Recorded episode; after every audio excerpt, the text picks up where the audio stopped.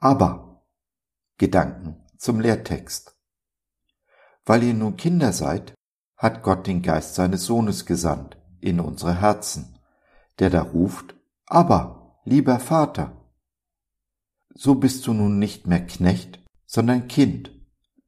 Wenn aber Kind, dann auch Erbe durch Gott. Galater 4, die Verse 6 und 7. Ja, wirklich. Wir, die wir Christus vertrauen, sind Gottes Kinder, seine Söhne und Töchter.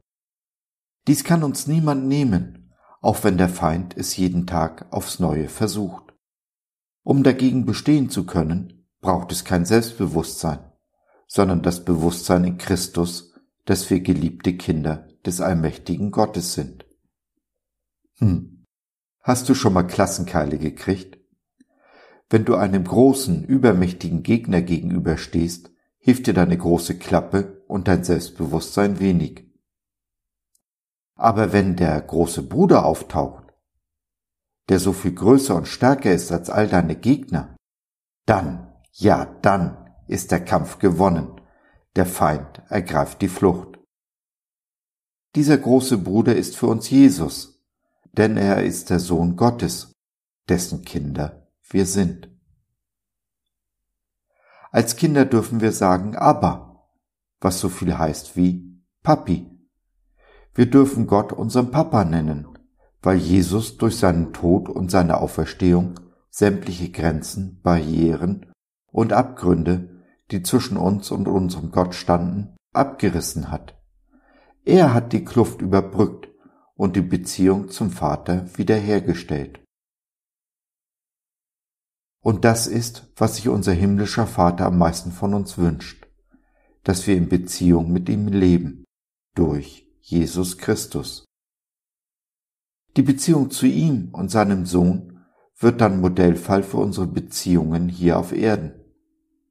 Wie Christus mich liebt, so liebe ich meinem Nächsten. Das ist das Gesetz Christi, das einzige Gebot, welches uns Jesus mit auf den Weg gegeben hat das Einzige, was wir immer im Sinn haben müssen. Handeln wir danach, erweisen wir uns als würdige Kinder und Erben des allmächtigen Gottes. Das Erbe ist dabei unvergänglich und unzerstörbar. Es ist unser ewiges Leben. Das ewige Leben fängt dabei nicht nach unserem Tod im Himmel an, sondern im Hier und Jetzt, in deinem Herzen. Von da aus soll es sich ausbreiten, hin zu deinem Nächsten und der ganzen Welt. Unbestechlicher Zeuge, festes Siegel und Unterpfand dafür ist der Heilige Geist, den wir in dem Moment empfangen, in dem wir unser Leben Jesus anvertrauen. Er führt und leitet uns, ist unser Tröster, Beistand und Ratgeber. Und er ist unser Kraftwerk, der uns Dinge tun lässt, die wir sonst unmöglich vollbringen könnten, wie zum Beispiel unserem Feind zu vergeben und ihn zu segnen. Er ist unser Friede, den Jesus uns versprochen hat, der uns unser Bewusstsein dafür schärft, wer und was wir sind in Christus. Wir brauchen uns nicht mehr zu fürchten.